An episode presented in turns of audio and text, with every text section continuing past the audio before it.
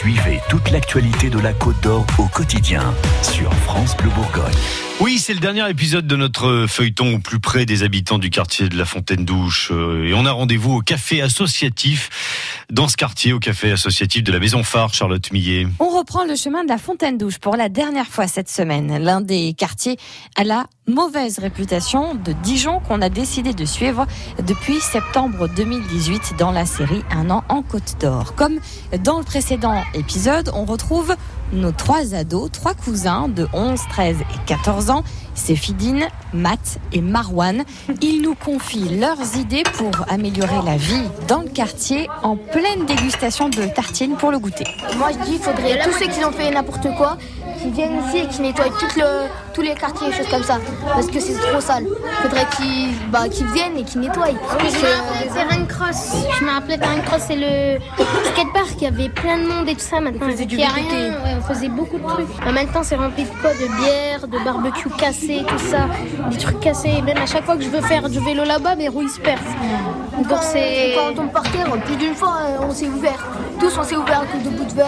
Euh. Seuls trucs qu'il faudrait qu'ils fassent au quartier, c'est les skateparks et le terrain de cross, le lac Kir, parce qu'en été, il y a beaucoup de voyageurs qui viennent et quand ils se disent le terrain il est dégoûtant avec les caca qu'il y a sur la plage, euh, les gens ils doivent se dire euh, fontaine douche c'est nul et tout ça. ce qui est bien, c'est qu'eux ils ont fait avec tous les aménagements qu'ils ont fait à côté du lac, et ça c'est bien.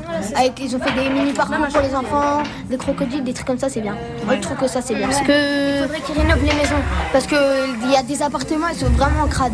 Vu que là, ils commencent à faire, il faudrait qu'ils fassent tout. Sur tous les bâtiments, il faudrait tout qu'ils qu les refassent. Ça va, en ce moment, ils sont en train de faire. Euh, ils ont quand même rénové assez de bâtiments.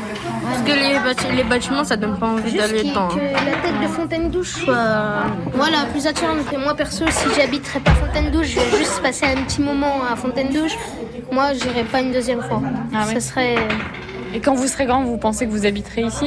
Bah oui, parce que ça fait longtemps que j'habite là, mais en espérant qu'ils rénovent pour euh, les autres gens qui viennent. Perso, je me vois pas encore à rester bah, à proprement dit en, à Fontaine-Douche ou en France.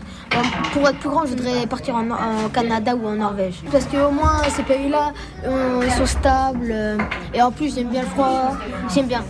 Ces pays, ils, me donnent, euh, ils sont accueillants. Prochain défi donc à relever pour la municipalité de Dijon, rendre aussi accueillant que la Norvège, le quartier de la Fontaine-Douche. Tous les témoignages des habitants sont à réécouter sur francebleu.fr. C'est nous-mêmes qui faisons notre quartier. Bon, faut mélanger toute la société, toutes les sociétés ensemble. Et là, vous faites quelque chose. Ils sont beaux, hein, les messages hein, qu'on a entendus tout au long de cette semaine dans un an en Côte d'Or. Et ben voilà, ils sont aussi sur francebleu.fr. France Bleu Bourgogne. France Bleu.